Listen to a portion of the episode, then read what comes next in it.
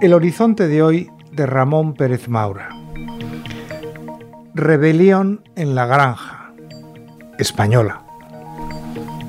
La gran obra de George Orwell sobre la tiranía se llamaba en su edición original Animal Farm y desnuda cómo tras una revolución se acaba cayendo en una dictadura peor que la que consiguieron finiquitar los que se sublevaron. En España todavía no hemos llegado a ese estado de sinsentido porque hoy en día no se ejecutan las revoluciones mediante levantamientos sangrientos, sino por el procedimiento de ir ocupando todas las instituciones. Y eso es algo que podemos ver a diario en España en este momento de nuestra historia. En lo que sí tienen mucho en común Rebelión en la Granja y lo que está ocurriendo en España es cómo la corrupción se extiende a cualquier nivel una vez se tiene el control del poder y más si se va perdonando desde el Ejecutivo todo tipo de delitos juzgados, sentenciados o cuyos procedimientos simplemente han sido incoados. Vivimos bajo una presión que poco a poco va a ir reventando las costuras de diversos sectores. Llevamos dos meses oyendo que hay un grave problema de sequía en Cataluña y solo una vez que ha habido que empezar a hacer un estricto racionamiento de agua, se han puesto en marcha medidas como llevarla desde la desaladora de Sagunto. Pero eso tardará varios meses en ser operativo. Igual hasta llueve antes de que llegue el primer barco.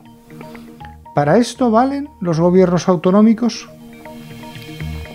Y ayer hemos visto una nueva rebelión en las granjas de España.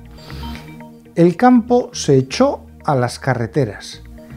El gobierno, tan ausente de la realidad de este país, no parecía consciente de lo que se estaba gestando en la base de la sociedad, porque a Sánchez le importa mucho más gestionar alianzas parlamentarias con cualquiera, aunque quiera romper España pero no dedica un minuto a saber cuál es la base que comunica su electorado con los representantes parlamentarios. El martes por la tarde tomé una copa en casa con un amigo inglés, antiguo miembro de la Cámara de los Comunes por el Partido Conservador, y me habló de la pérdida de contacto de su partido con la realidad del país. Cuando él era diputado en la primera mitad de la década de 1970, el Partido Conservador tenía 1,2 millones de miembros que pagaban su cuota y estaban al tanto y vigilaban la vida diaria del partido parlamentario. Hoy solo hay 76.000 miembros que paguen esa cuota. Estos mandan lo mismo que yo en un cruce de carreteras de Finlandia. Quienes somos agricultores, aunque yo solo lo sea a tiempo parcial, y pague a la seguridad social por ello como autónomo, además de la cuota que les pague el debate como empleado que soy y lo que pago también yo como autónomo por colaborar en otras empresas de comunicación, tres contribuciones a la seguridad social, hemos visto un mísero incremento de nuestros ingresos como agricultores. En 1985 nos pagaban a 20 pesetas el kilo de trigo. Hoy nos pagan el mismo kilo a 25 céntimos de euro en 2023, que equivalen a 41,60 pesetas. ¿Creen ustedes que en los últimos 30 años el costo de vida solo se ha duplicado en España? El gasoil, la mano de obra, la maquinaria, el agua. Baste un ejemplo en la mente de todos.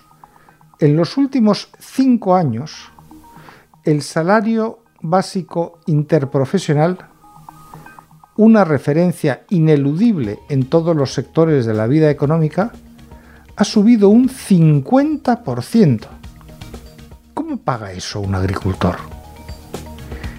Tenemos una rebelión en las carreteras y yo manifiesto mi solidaridad con los que están bloqueados en ellas.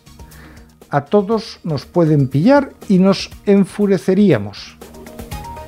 Pero respaldo al campo español que se arruina, entre otras cosas gracias a las políticas que marcan los ecologistas que no han pisado más campo que el Parque del Retiro mientras corretean. Y de aquello en lo que no tienen responsabilidad política, saben lo mismo que yo de astrofísica, o menos.